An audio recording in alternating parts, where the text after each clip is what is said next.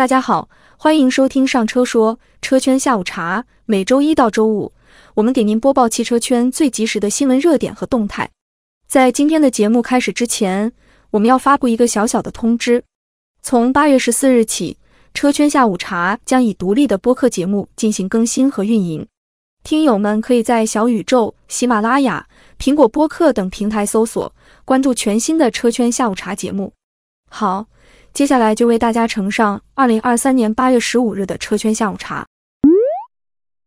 极客汽车官方宣布，即日起至二零二三年十二月三十一日二十四时，新下定极客零零幺的用户可享二十六点九万至三十四点九万元的限时购买价，相比指导价优惠三万至三点七万元。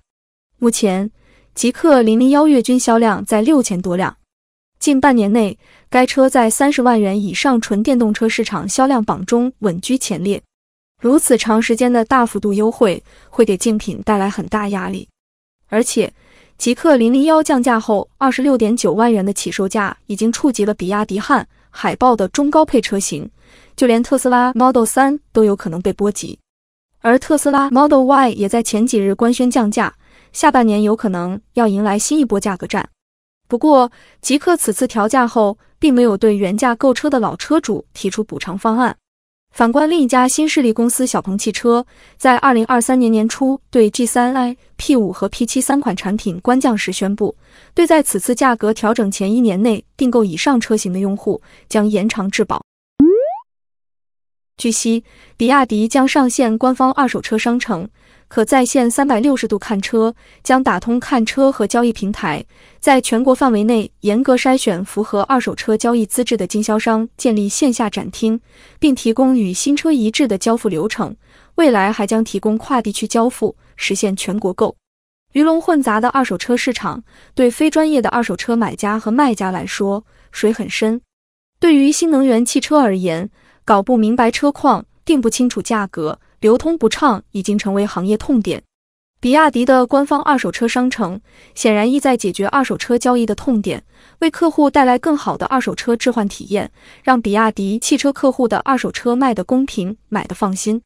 根据比亚迪官方计划，比亚迪将采用福迪电池第四代电池容量算法，率先开放电池健康数据、原厂及修复工艺及标准等措施，使每一辆比亚迪京城认证二手车的车况都能做到真实透明，打消客户的顾虑。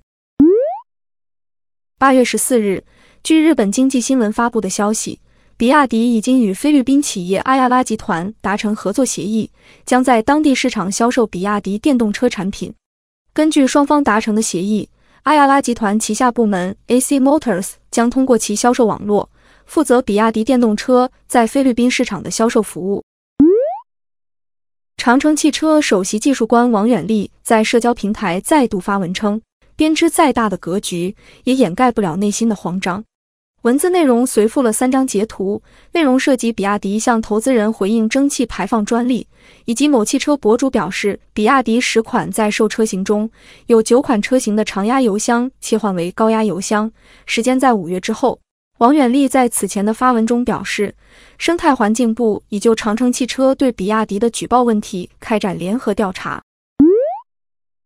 海外博主 Tesla China Analyst 近日在社交媒体上发文称。特斯拉 FSD 测试版已推送至中国地区，以影子模式开始收集数据，进行可行性验证。该博主称，特斯拉向中国地区用户推送的最新系统更新中，新增了允许 Autopilot 自动辅助驾驶分析和改进选项，以征得用户同意，收集和分析 Autopilot 数据，对其进行改进。而这些数据将以匿名化的方式处理。此信息只是该博主依据特斯拉用户系统升级信息所做出的合理推测。目前，特斯拉官方并没有做出正式说明。八月十四日，据美国媒体报道，Nikola 将召回约二百零九辆电池动力商用卡车。